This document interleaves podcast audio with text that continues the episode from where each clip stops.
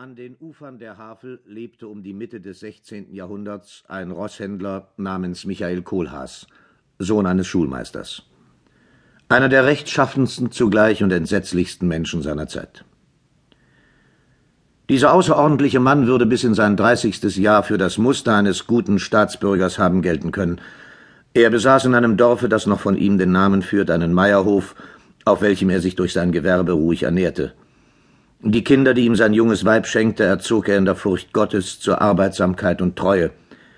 Nicht einer war unter seinen Nachbarn, der sich nicht seiner Wohltätigkeit oder seiner Gerechtigkeit erfreut hätte. Kurz, die Welt würde sein Andenken haben segnen müssen, wenn er in einer Tugend nicht ausgeschweift hätte.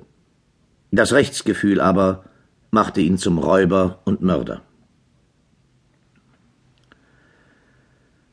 Er ritt einst mit einer Koppel junger Pferde, wohlgenährt alle und glänzend, ins Ausland und überschlug eben, wie er den Gewinst, den er auf den Märkten damit zu machen hoffte, anlegen wolle, teils nach Art guter Wirte auf neuen Gewinst, teils aber auch auf den Genuss der Gegenwart, als er an die Elbe kam und bei einer stattlichen Ritterburg auf sächsischem Gebiete einen Schlagbaum traf, den er sonst auf diesem Wege nicht gefunden hatte.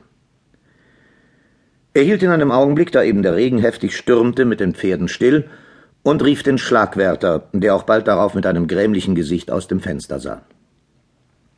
Der Rosshändler sagte, dass er ihm öffnen solle. Was gibt's hier Neues? fragte er, da der Zöllner nach einer geraumen Zeit aus dem Hause trat. Landesherrliches Privilegium, antwortete dieser, indem er aufschloss, dem Junker Wenzel von Tronka verliehen. So, sagte Kohlhaas. Wenzel heißt der Junker, und sah sich das Schloss an, das mit glänzenden Zinnen über das Feld blickte. Ist der alte Herr tot? Am Schlagfluss gestorben, erwiderte der Zöllner, indem er den Baum in die Höhe ließ. Hm, schade, versetzte Kohlhaas. Ein würdiger alter Herr, der seine Freude am Verkehr der Menschen hatte, Handel und Wandel, wo er nur vermochte, forthalf, und einen Steindamm einst bauen ließ, weil mir eine Stute draußen, wo der Weg ins Dorf geht, das Bein gebrochen. Nun, was bin ich schuldig? fragte er und holte die Groschen, die der Zollwärter verlangte, mühselig unter den im Winde flatternden Mantel hervor. Ja, Alter, setzte er noch hinzu, da dieser hurtig hurtig murmelte und über die Witterung fluchte. Wenn der Baum im Walde stehen geblieben wäre, wär's besser gewesen für mich und euch. Und damit gab er ihm das Geld und wollte reiten. Er war aber noch kaum unter den Schlagbaum gekommen, als eine neue Stimme schon Halt dort, der Ross kam hinter ihm vom Turm erscholl, und er den Burgvogt ein Fenster zuwerfen und zu ihm herabeilen sah. Nun, was gibt's Neues? fragte Kohlhaas bei sich selbst und hielt mit den Pferden an. Der Burgvogt, indem er sich noch eine Weste über seinen weitläufigen Leib zuknöpfte, kam und fragte, schief gegen die Witterung gestellt, nach dem Passschein. Kohlhaas fragte, der Passschein? Er sagte ein wenig betreten, dass er, so viel er wisse, keinen habe, dass man ihm aber nur beschreiben möchte, was dies für ein Ding des Herrn sei, so werde er vielleicht zufälligerweise damit versehen sein. Der Schlossvogt, indem er ihn von der Seite ansah, versetzte, dass ohne einen landesherrlichen Erlaubnisschein kein Rosskamm mit Pferden über die Grenze gelassen würde. Der Rosskamm versicherte, dass er siebzehnmal in seinem Leben ohne einen solchen Schein über die Grenze gezogen sei, dass er alle landesherrlichen Verfügungen, die sein Gewerbe angingen, genau kennte dass dies wohl nur ein Irrtum sein würde, wegen dessen er sich zu bedenken bitte, und dass man ihn, da seine Tagesreise lang sei, nicht länger unnützerweise hier aufhalten möge. Doch der Vogt erwiderte, dass er das achtzehnte Mal nicht durchschlüpfen würde, dass die Verordnung deshalb erst neuerlich erschienen wäre und dass er entweder den Passschein noch hier lösen oder zurückkehren müsse, wo er hergekommen sei. Der Rosshändler, den diese ungesetzlichen Erpressungen zu erbittern anfingen, stieg nach einer kurzen Besinnung vom Pferde, gab es einem Knecht und sagte, dass er den Junker von Tronka selbst darüber sprechen würde. Er ging auch auf die Burg. Der Vogt folgte ihm, indem er von filzigen Geldraffern und nützlichen Aderlässen derselben murmelte, und beide traten mit ihren Blicken einander messend in den Saal. Es traf sich, dass der Junker eben mit einigen munteren Freunden beim Becher saß und um eines Schwanks willen ein unendliches Gelächter unter ihnen erscholl, als Kohlhaas, um seine Beschwerde anzubringen, sich ihm näherte. Der Junker fragte, was er wolle. Die Ritter, als sie den fremden Mann erblickten, wurden still. Doch kaum hatte dieser sein Gesuch die Pferde betreffend angefangen, als der ganze Tross schon Pferde, wo sind sie? ausrief und an die Fenster eilte, um sie zu betrachten. Sie flogen, da sie die glänzende Koppel sahen, auf den Vorschlag des Junkers in den Hof hinab.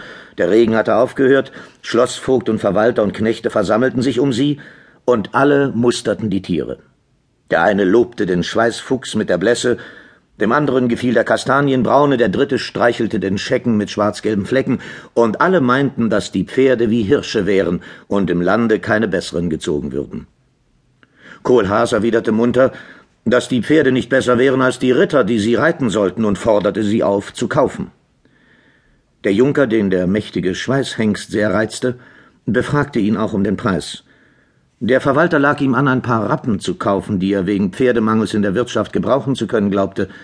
Doch als der Rosskamm sich erklärt hatte, fanden die Ritter ihn zu teuer.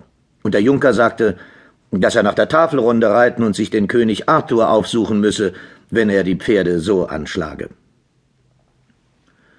Kohlhaas, der den Schlossvogt und den Verwalter, indem sie sprechende Blicke auf die Rappen warfen, miteinander flüstern sah, ließ es aus einer dunklen Vorahnung an nichts fehlen, die Pferde an sie loszuwerden. Er sagte zum Junker Herr, die Rappen habe ich vor sechs Monaten für fünfundzwanzig Goldgülden gekauft. Gebt mir dreißig, so sollt ihr sie haben. Zwei Ritter, die neben dem Junker standen, äußerten nicht undeutlich, dass die Pferde wohl so viel wert wären, doch der Junker meinte, dass er für den Schweißfuchs wohl, aber nicht eben für die Rappen Geld ausgeben möchte und machte Anstalten aufzubrechen, worauf Kohlhaas sagte, er würde vielleicht das nächste Mal, wenn er wieder mit seinen Gäulen durchzöge, einen Handel mit ihm machen, sich dem Junker empfahl und die Zügel seines Pferdes ergriff, um abzureiten. In diesem Augenblick trat der Schlossvogt aus dem Haufen vor und sagte, er höre, dass er ohne einen Passschein nicht reisen dürfe. Kohlhaas wandte sich und fragte den Junker, ob es denn mit diesem Umstand, der sein ganzes Gewerbe zerstöre, in der Tat seine Richtigkeit habe. Der Junker antwortete mit einem verlegenen Gesicht, indem er abging Ja, Kohlhaas, den Pass musst du lösen. Sprich mit dem Schlossvogt und zieh deiner Wege.